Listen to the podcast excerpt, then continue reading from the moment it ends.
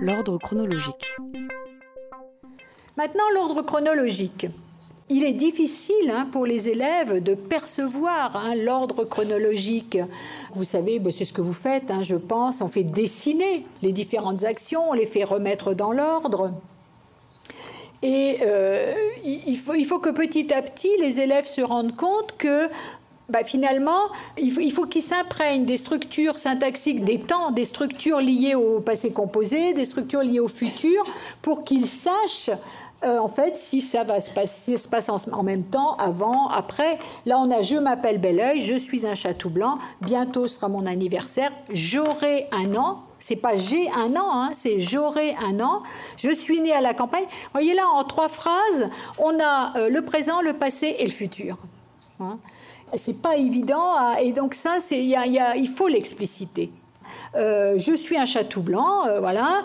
Euh, bientôt sera son anniversaire. Est-ce que c'est, ça sera bientôt, hein, dans quelques jours, il aura un an Là, on est dans ce qui va se passer. Hein, peut-être tracer une ligne du temps et puis commencer à dessiner, puis à mettre ce qui se passe euh, au présent, puis ce qui se passe avant, ce qui se passe après, et puis le redire. Hein, il est né il y a un an.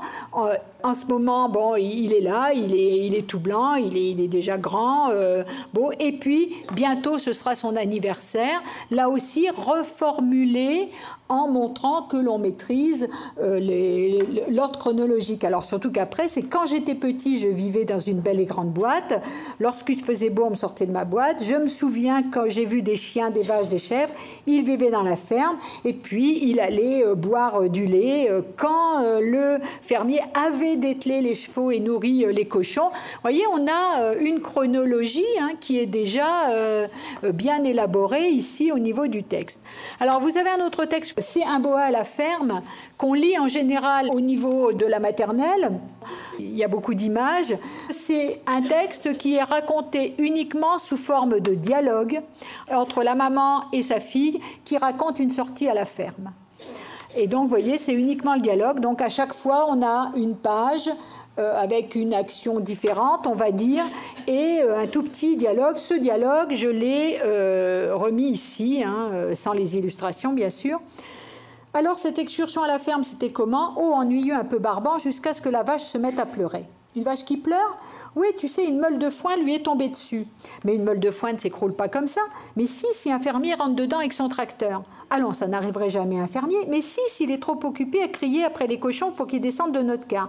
Que faisaient les cochons dans, votre car? Ils mangeaient nos déjeuners. Pourquoi mangeaient-ils votre déjeuner? Voyez que l'histoire est racontée dans l'ordre chronologique inverse.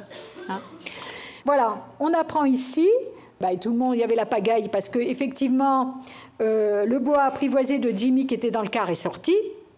Donc, il a fichu la pagaille. Et après, l'histoire est racontée dans l'ordre chronologique, hein, à partir du moment où ils se sont battus euh, avec les œufs, dans l'ordre chronologique jusqu'au moment où ben, la maîtresse a fait remonter tout le monde dans le car. Donc on voit une partie de l'histoire dans l'ordre chronologique inverse, une autre partie de l'histoire dans l'ordre chronologique. Vous voyez que c'est difficile à comprendre. Hein. Donc on peut là, effectivement, remettre le début de l'histoire dans l'ordre chronologique. Et là, on a un lien très important après avec la production écrite, mais surtout à l'oral, c'est de reformuler l'histoire dans l'ordre chronologique. Hein, et la reformuler non plus sous la forme de dialogue d'une petite fille qui raconte, mais par exemple d'un narrateur, d'un narrateur extérieur, hein, de reformuler l'histoire. Et puis si on veut, effectivement, après on peut la dicter à l'adulte et l'écrire. Je trouve que ce texte-là, il est euh, très intéressant euh, à travailler.